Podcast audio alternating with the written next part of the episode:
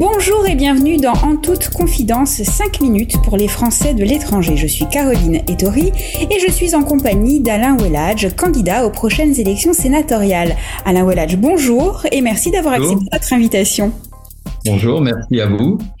Vous conduisez la liste Votre France, liste d'alliance des droites, des patriotes et des indépendants pour les citoyens français de l'étranger, je vous cite. Vous êtes soutenu par Reconquête, le parti d'Éric Zemmour dont vous êtes membre, Alain Wellage. Quelles sont les raisons qui vous ont poussé à vous présenter à ces élections?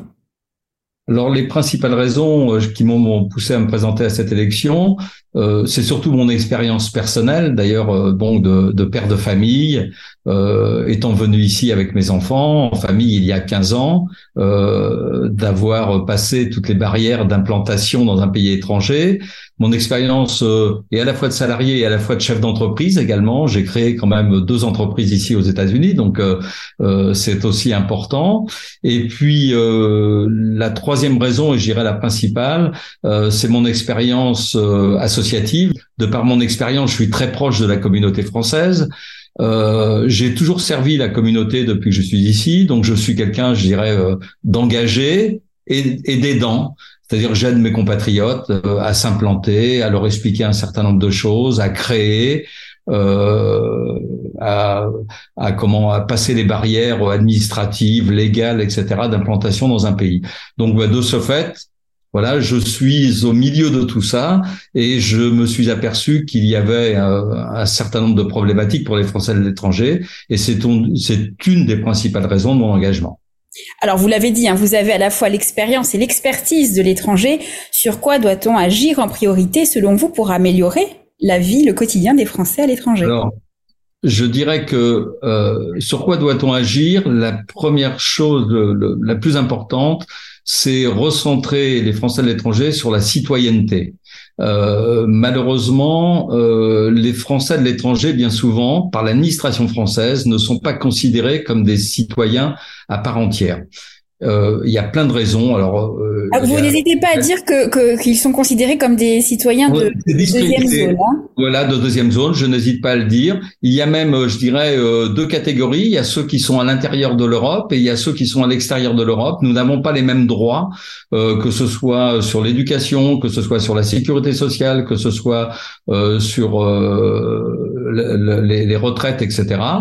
que ce soit sur les, la partie fiscalité, sur la GCRDS donc il y a, il y a un tas de, de, points sur lesquels les citoyens français de l'étranger euh, sont une valeur d'ajustement euh, acquise pour le gouvernement. Alors, pas forcément le gouvernement actuel. Hein. Dans la Constitution française, il n'y a normalement aucune discrimination entre un Français qui est établi sur, la, sur le territoire métropolitain, ou même en Corse, ou peu importe, ou dom-tom, et un Français à l'étranger. Or, dans les faits, ce n'est pas le cas. Donc, il faut revoir tout cela.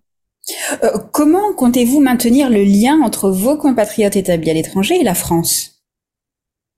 Bien écoutez, le lien, euh, il se fait à travers les élus euh, et à travers l'administration française qui est présente, à travers les consulats, les ambassades, mais surtout à travers les élus. Et je me suis aperçu, en travaillant avec eux, que sur euh, plein de, de, de, de, sujets, que ça peut être euh, par exemple les bourses, euh, les aides aux associations, le, ce qu'on appelle le budget euh, staff, que finalement les élus, donc conseillers ou délégués français de l'étranger, n'avaient pas de pouvoir décisionnaire.